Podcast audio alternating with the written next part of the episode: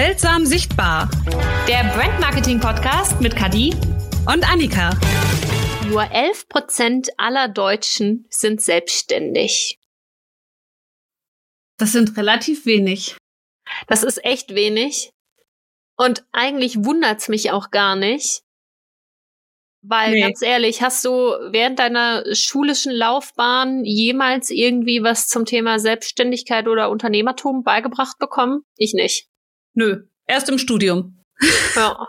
Und da auch nur, weil ich dann selbstständig in die Seminare reingegangen bin, die sich mit dem Thema befasst haben.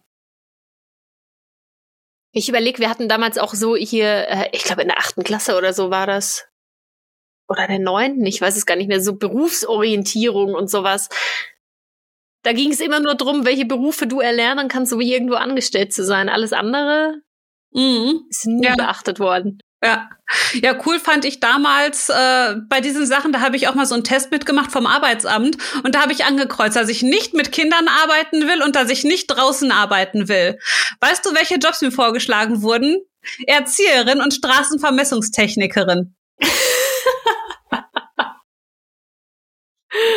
So viel zur oh, Berufsorientierung. Ich sehe dich auch bei beiden nicht. ich mag Kinder, ich kann auch gut mit Kindern, aber äh, den ganzen Tag äh, kleine Kinder um mich haben, ich glaube, das würde ich nicht verkraften. Nee, das wäre für mich auch nichts. das wäre für mich tatsächlich auch nichts. um Gottes Willen. Ja.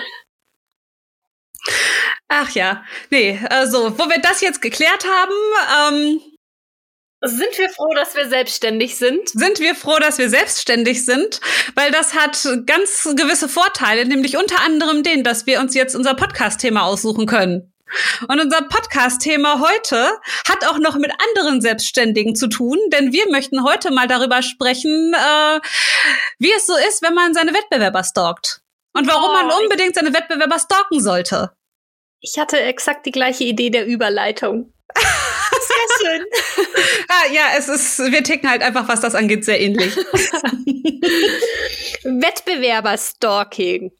Damit meinen wir nicht, dass ihr denen wirklich auflauern sollt und, keine Ahnung, sie, äh, wenn sie das Büro verlassen, bis zu ihrem Auto hinterher schleichen sollt oder sowas. Hätte aber auch mal was, ne? Damit meinen wir, dass ihr vielleicht in regelmäßigen Abständen mal die Social-Media-Kanäle oder Webseiten eurer Konkurrenten abcheckt. Ja, und auch vielleicht zwischendurch einfach mal googelt, ne? Also gebt mal euren Bereich, eure Branche ein und googelt einfach mal das, was eure Zielgruppe so googelt und schaut, was da bei euch an Konkurrenz unterwegs ist und das wirklich immer mal wieder. Und schaut mal, was sich da so verändert. Weil da gibt es unglaublich viele spannende Sachen, die man dabei rausfinden kann. Nämlich zum einen, ob es gerade neue Trends gibt in den Angeboten. Teilweise, wenn Preise auf den Websites stehen, kann man auch wunderbar mal nachschauen. Sind die Preise gerade noch aktuell? Äh, ist man da wettbewerbsfähig? Oder ähm, was weiß ich, wenn du googelst, wenn du bei Google schaust, eben auch mal ein bisschen gucken, was sind denn, was sind denn so Kundenrezensionen? Da gibt's ja ganz viele Möglichkeiten. Da hast du, da gibt's nämlich wirklich viel, was du nachschauen kannst. Also ich gehe jetzt vielleicht mal als erstes auf die Google-Rezension ein, weil ich die besonders spannend immer finde, ähm, um einfach mal zu schauen, wenn du selber keine Ahnung mehr hast, was du posten sollst, oder wenn du selber das Gefühl hast, irgendwie äh, du weißt nicht, was gerade bei deinen Kunden wirklich das brennende Thema ist, was die gerade wirklich interessiert oder wo es bei denen hakt, dann schau doch einfach mal, was zufriedene Kunden bei Wettbewerbern schreiben, was für Probleme sie äh, für die Kunden gelöst haben. Das sind nämlich die richtig spannenden Sachen. Da, wenn du da nämlich so ein bisschen mal raushörst, wird sich irgendwann was äh, ein bisschen zeigen, in welche Richtung das Ganze geht. Ob es jetzt, äh, was weiß ich, wenn ich jetzt zum Beispiel zum Thema Logo gehe, ist es dann eben auch, ne, ja, viele, viele Sachen sind dann natürlich, war schnell, war schnell, war schnell, super Arbeit war schnell. Aber manchmal findet man auch richtig spannende Sachen, wo es dann darum geht, äh, dass die Personen vielleicht einfach wahnsinnig viel gehadert haben mit ihrem Marketing, weil sie einfach nicht wussten, wo sie anfangen sollten, weil sie einfach kein vernünftiges Design hatten und nicht, sich nicht getraut hatten, mit ihrem hässlichen Zeug rauszugehen. Und hässlich jetzt in Anführungszeichen. Und wenn du das bei mehreren äh, Konkurrenten dann solche, solche Sachen liest, kannst du das wunderbar für dich und dein Marketing nutzen, indem du dann nämlich genau diese Painpoints ansprichst. Du kannst wunderbar über Rezension die Sprache der Zielgruppe rauskriegen. Uh, ja. und die Probleme, die Trigger der Zielgruppe. Ähm, ich musste gerade so ein bisschen schmunzeln, weil ähm, ich werde jetzt was sagen, was ich in Folge 10, Geh, wo deine Zielgruppe wohnt, schon mal gesagt habe. ähm, Wenn es drum geht, ähm, wenn ihr noch ganz am Anfang seid und ihr wisst noch nicht, wo eure Kunden denn zu finden sind und brauche ich LinkedIn oder brauche ich Instagram etc., dann guckt mal, wo eure Konkurrenz vertreten ist. Also wenn ihr euch die ganze Zeit wundert, warum auf Instagram äh, kein einziger Auftrag reinkommt und nie irgendwie was zustande kommt, ähm, obwohl ihr euch da reinhängt wie, wie noch was, ey, dann guckt vielleicht mal, ob eure Konkurrenten überhaupt auf dem Kanal vertreten sind. Und wenn nicht, dann haben die vielleicht schon verstanden, dass eure Zielgruppe da gar nicht unterwegs ist. Also auch Mhm. da könnt ihr gucken, auf welchen Kanälen sind die Konkurrenten wie aktiv, um rauszukriegen. Das, das machen die ja wirklich dann nur, wenn es sich lohnt, ne? Also ja. wenn du feststellst, dass, äh, keine Ahnung, keiner der Konkurrenten auf TikTok unterwegs ist, dann würde ich mir überlegen, ob du jetzt unfassbar viel Zeit in einen TikTok-Account investierst. Wenn offensichtlich alle Konkurrenten das als nicht lohnenswert überlegt hatten. Ne? Also es, es kommt dann halt immer drauf an. Also natürlich äh, logischer Menschenverstand vorausgesetzt. Es kann auch sein, dass die Konkurrenten das nur nicht ge gecheckt haben, dass TikTok geil ist für die Zielgruppe oder so. Ähm, aber es schadet nicht, äh, mal zu gucken, was macht die Konkurrenz, was davon läuft gut, was läuft nicht gut. Ähm, auch vielleicht mal zu gucken, auf welche Beiträge kriegen die die best die meiste Resonanz. Mhm. Wenn die jetzt keine Ahnung, im Normalfall immer 200 Likes auf einem Beitrag haben und auf einmal haben die bei einem Beitrag 800 ähm, und doppelt so viele Kommentare, dann würde ich mir mal angucken, warum dieser Beitrag bei der Zielgruppe so gut ankommt und wie man das Ganze für sich selbst adaptieren kann. Ja, was man auch machen kann, äh, ist wirklich mal zu schauen bei Social Media, äh, ob denn wirklich das die Zielgruppe ist, die diesen äh, Leuten dann, also die deiner Konkurrenz dann da an der Stelle jetzt folgt und da kommentiert, oder ob das vielleicht einfach Kollegen sind.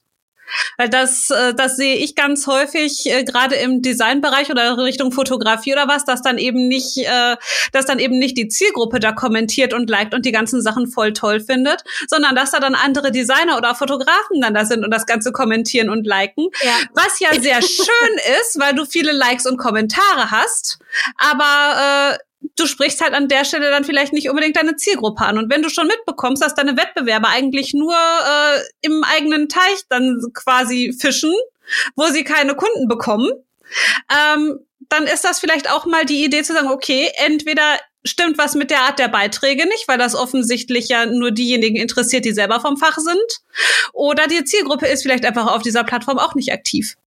Sowas kriegst du aber tatsächlich auch wiederum ganz häufig über die Rezensionen raus. Ja. Da schreiben ja oft die Leute auch so ein bisschen den Werdegang, wie sie zu der Konkurrenz gekommen sind. Mhm. Ich habe Problem XY und dann ist mir von denen der Instagram-Kanal aufgefallen und daraufhin bin ich auf die Webseite und hab mal geguckt oder so, ne? Mhm. Ja, ja, da gibt's einfach wahnsinnig coole Möglichkeiten. Und es ist halt einfach, äh, indem du halt da wirklich lauscht und auch guckst, was, was da passiert. Es ist ja nicht nur, dass du dann so ein bisschen das Wording von deinen Kunden die adaptieren kannst oder die richtigen Social-Media-Kanäle für dich finden kannst. Äh, Was du eben da auch gucken kannst, ist wirklich, was, was gibt es vielleicht auch für Probleme, die Kunden haben, die deine Konkurrenz nicht löst.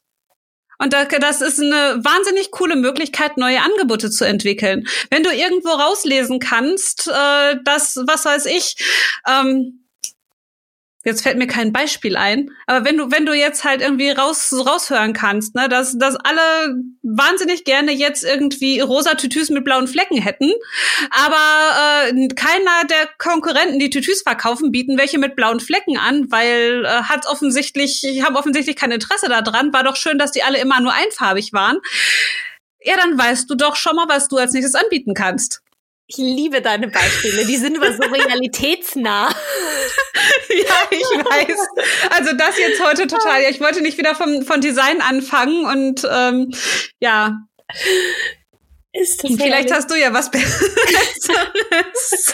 Nee, tatsächlich gerade nicht. Ich fand's aber unfassbar süß. ähm, was natürlich auch immer, immer hilfreich ist, ähm, also ich, ich sag's mal vorher, ne, ihr sollt natürlich jetzt nicht irgendwie, keine Ahnung, äh, zu jedem Kunden hingehen, jedem potenziellen und sagen, "Hö, Konkurrent XY ist scheiße. Ähm, weil ich glaube, wenn man äh, mit, mit so einer Art und Weise irgendwie auf Kundenfang gehen möchte, fällt das zwangsläufig auf einen selbst zurück. Ja. Ähm, aber man sollte sich schon, wie du gerade gesagt hast, angucken, welche Probleme die Konkurrenz nicht löst oder wo die Konkurrenz ihre Schwächen hat. Und dann sollt ihr natürlich nicht durch die Gegend laufen und andere Leute schlecht machen, ähm, weil das machen eigentlich grundsätzlich nur Leute, die selber nichts irgendwie gerissen kriegen. Mhm. Aber wenn ein Konkurrent, äh, wenn ein Kunde dich fragt, ey, ähm, warum sollte ich dann aber bei dir kaufen und nicht bei Konkurrent XY, der vielleicht, keine Ahnung, Branchenreiter ist und der absolut beste, bekannteste, whatever ist, dann solltest du darauf schon eine Antwort haben, was du anders machst als die Konkurrenz oder warum die Konkurrenz vielleicht für den Kunden nicht das Richtige ist, weil die Konkurrenz kann unmöglich der mit der, der, der mit der besten User Experience qualitativ der beste und preislich der Beste sein. Alles auf einmal funktioniert irgendwie nicht. Ähm, das heißt, wenn du jetzt einen, keine Ahnung, wenn jetzt der absolute Platzhirsch der Branche der günstigste ist, dann kannst du vielleicht sagen, ja, der ist günstiger, das ist schon richtig lieber potenzieller Kunde, aber qualitativ sind meine Sachen, keine Ahnung, Einzelfertigung oder weiß der Geier was. Und dann kannst du es qualitativ rechtfertigen, warum er, wenn er Wert auf Qualität legt, bei dir kaufen sollte. Umgekehrt gibt's aber auch, keine Ahnung, so typische Cent-Artikel oder so, wo jetzt die Qualität vielleicht nicht so entscheidend ist, wo du dann sagen kannst, ja, das mag schon sein, dass Konkurrent XY äh, qualitativ das Beste hat, aber unseres kostet nur ein Viertel oder wie auch immer. Ähm, also man sollte sich immer angucken, was die Konkurrenz besser oder schlechter macht, was für oder gegen die Konkurrenz spricht und somit auch für oder gegen einen selbst, mhm. um wirklich, wenn die Kunden dir sagen, was ihnen wichtig ist, sei es eben dann der Preis oder die Qualität, Farbauswahl, whatever, ähm, um dann entsprechend dem Kunden sagen zu können, du solltest bei uns kaufen, weil was du halt auch wunderbar nutzen kannst, ähm, ist, ist dieses Wissen eben auch, wenn du, wenn deine Konkurrenz einfach coole Beiträge macht, wenn deine Konkurrenz irgendwelche coolen Formulierungen auf der Website stehen hat oder wie, je nachdem, ob dein Portfolio ist oder wie sie die Angebote präsentiert. Das sind Sachen, da kannst du dir auch, äh, da kannst du dir auch Anregungen rausholen. Da kannst du wirklich mal schauen, hey, was macht die Konkurrenz, was kommt da offensichtlich gut an und wie kann ich das für mich adaptieren, dass es was eigenes ist. Also hier geht's nicht darum, den, den anderen nachzumachen. Unter keinen Umständen. Geh nicht hin und äh, bau die Website deines Konkurrenten nach oder kopier die Texte deines Konkurrenten oder klau die Social Media Beiträge. Das ist das Dümmste, was du machen kannst. Aber du kannst halt gucken, äh, was, was erzählt der, was hat offensichtlich Erfolg und wie kannst du das mit deinen eigenen Worten und in deinem eigenen Stil wiedergeben. Wo es auch funktioniert, ist im Sinne eines äh, Redaktionsplans auch, wenn die irgendwie mal die Themen ausgehen und du denkst dir so, boah, keine Ahnung, was weiß ich, ich bin Bäcker und ich habe schon zehnmal gezeigt, wie man eine Brezel legt. Ich weiß nicht, was ich noch posten soll, dann guck doch mal, was andere Bäcker so posten, um dir einfach Inspiration zu holen. Ja, auch das geht gut. Oder was mir jetzt gerade auch noch einfällt, du kannst wahnsinnig gut an der Stelle auch mal herausfinden, nicht nur, was der Zielgruppe vielleicht fehlt, sondern äh, welche Zielgruppe vielleicht einfach völlig außen vor gelassen wird.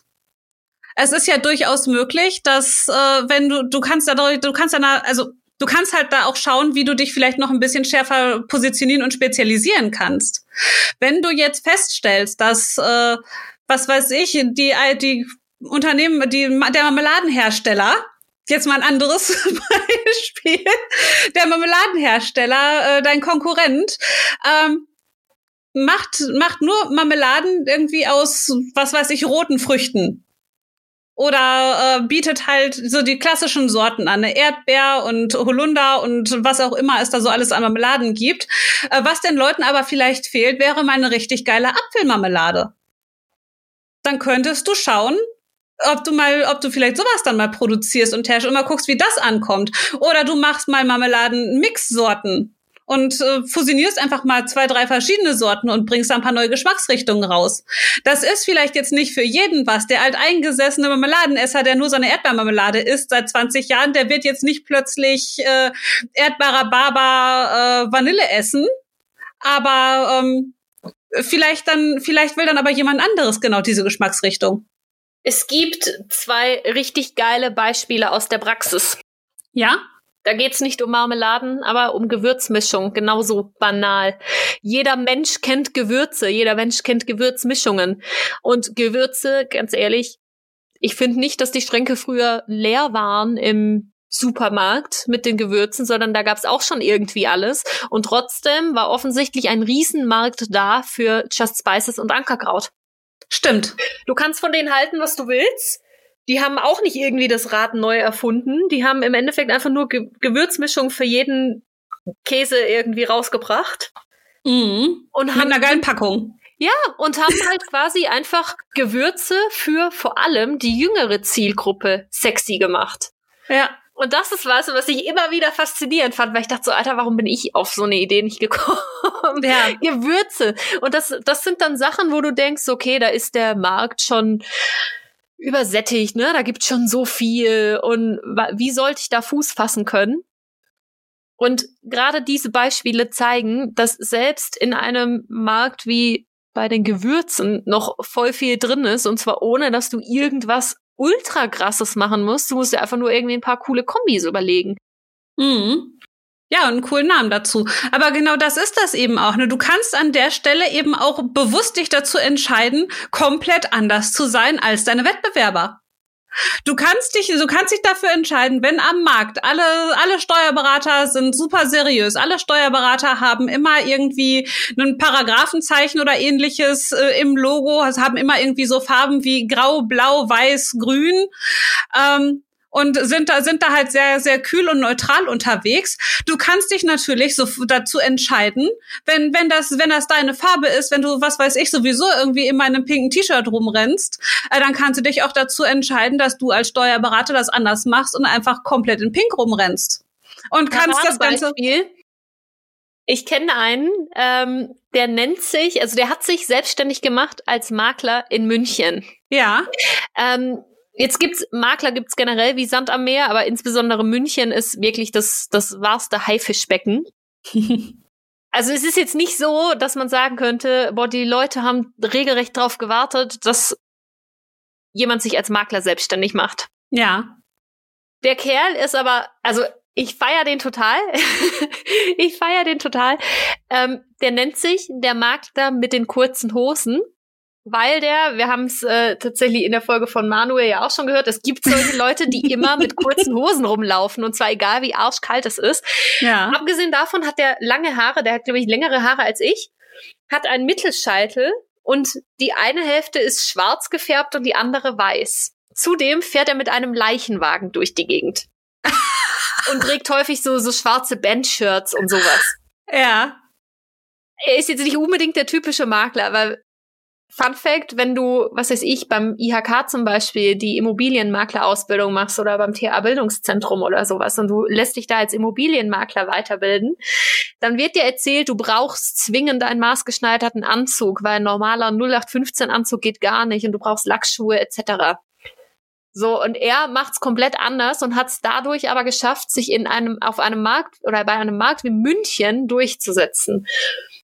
Ich würde auch zu dem gehen, also ganz ehrlich. So, und das ist, das ist geil. Und er hat auch in, in irgendeinem Zeitungsinterview hat er erzählt, äh, dass er teilweise schon ähm, mit anderen Interessenten verwechselt wurde, die dann so herkommen und sagen, also wenn er dann so vor dem Haus wartet und so, ah, warten Sie auch auf den Makler so und so. Und er dann sagt dann so, äh, nee, das bin ich. So, also eine Überraschung für den Kunden, yeah. Das ist voll geil. und ich, ich feiere sowas, weil das zeigt mal wieder, selbst wenn der Markt noch so übersättigt scheint, kannst du mit Persönlichkeit so dermaßen viel reißen und einfach mhm. indem du Dinge anders machst als die anderen. Ja. Deswegen nee. ist für mich auch mittlerweile diese klar, ich mache das teilweise für Kunden auch, ne, dass man guckt, okay, ähm, was was für ein Potenzial ist ist da, wie sieht der Markt aus, äh, gibt's viele Konkurrenten oder nicht, aber im Endeffekt ganz ehrlich, wenn du irgendwas geiler machst als die anderen, ist es sowas von nicht aussagekräftig. Mhm. Ja, eben. Die Angst vor der Konkurrenz sollte man sich einfach nehmen an der Stelle. Und ich glaube, das ist auch eine, wieder ein weiterer Punkt, der da wahnsinnig gut ist, warum man sich seine Konkurrenz immer mal wieder anschauen sollte, um einfach auch so ein bisschen die Angst davor zu verlieren, äh, dass man ja vielleicht schlechter ist als die. Weil es gibt ja nicht nur die Konkurrenz oder die Wettbewerber, die offensichtlich sehr viel besser sind als man selber, weil sie eben länger am Markt sind oder was weiß ich, potenziell die cooleren Kunden bekommen oder was auch immer bei denen jetzt an anscheinend besser läuft als bei dir selber, ähm, sondern es gibt ja auch die, wo du dir Sachen anguckst und so, das ist aber scheiße. Das würde ich so jetzt ja gar nicht machen. Oder das ist ja, das ist ja richtig schlecht. Wie kann einer dieser Person nur vertrauen und da, da kaufen? Auch das ist was, das manchmal auch mal ganz nett fürs Ego sein kann. Und wenn du selber dich siehst, wie du im Laufe der Zeit einfach auf deiner, auf der Leiter so ein bisschen höher kletterst, mit denen, wo du vor ein paar Jahren vielleicht noch gedacht hast, hm, ja, der ist ja so viel besser als ich und so viel weiter und irgendwann sitzt du denkst so, ja, den habe ich jetzt überholt. hat, hat doch auch mal was. Auch dafür ist das mal gut, so um sich zu vergleichen. So ein bisschen Wettbewerb, ohne dass deine Wettbewerber wissen, dass du mit ihnen in Konkurrenz stehst. das ist geil. Also, um, um das Thema nochmal, der Makler mit den kurzen Hosen, das ist der Michael Perkmann, falls der ah. eine oder andere mal gucken möchte. Vielleicht für dich, Annika, auch ganz interessant. Der hat äh, vor ein paar Jahren äh, irgendwie äh, war der bei irgendeiner Agentur, die wirklich das, das komplette Branding nochmal irgendwie neu gemacht haben. Und ich finde es richtig geil. Also vielleicht für dich als Inspiration auch ganz Auf jeden cool. Fall. Ähm, und was ich nochmal erwähnen wollte, also abgesehen davon, dass er ein ultra cooler Typ ist, ich mag den total. ähm, ich habe mit ihm ja auch schon mal relativ lange telefoniert und was ich immer wieder krass finde, ist, also er hat mich damals auch ermutigt, meine, meinen eigenen Weg quasi zu gehen und nicht das zu machen, was eben die anderen machen. Und immer wieder, wenn ich über ihn nachdenke, denke ich mir, gerade was Wettbewerberstalking angeht, er hätte auch gucken können, was die Konkurrenz so macht, hätte dann zehn Makler in München und Umgebung gefunden, die alle Lackschuhe tragen, die alle Anzüge und kurze gegelte Haare haben. Ähm, und hätte dann für sich auch zu dem Entschluss kommen können, dass es das braucht, um äh, erfolgreich zu sein. Mhm. Und wäre vielleicht heute einer von vielen, die nicht wirklich auffallen, weil alle irgendwie das Gleiche machen. Und deswegen Wettbewerber-Stalking ja, gucken ja, ähm, aber selbst wenn du rausfindest, dass alle Konkurrenten eine Gemeinsamkeit haben, heißt das nicht, dass das der richtige Weg für dich ist. Genau. Ich finde, das ist ein wunderschönes Schlusswort, liebe Kadi. ist es schon wieder soweit? Ja, ich denke, kann man, kann man machen an der Stelle. ich habe mir einen, einen Slogan äh, überlegt. Ich äh, wusste nicht, welcher Firma ich ihn zuordnen soll, deswegen habe ich ihn einer Persönlichkeit zugeordnet, die aber vermutlich bekannter ist als so manche Firma. Von daher hoffe ich, dass das klar geht. Mhm.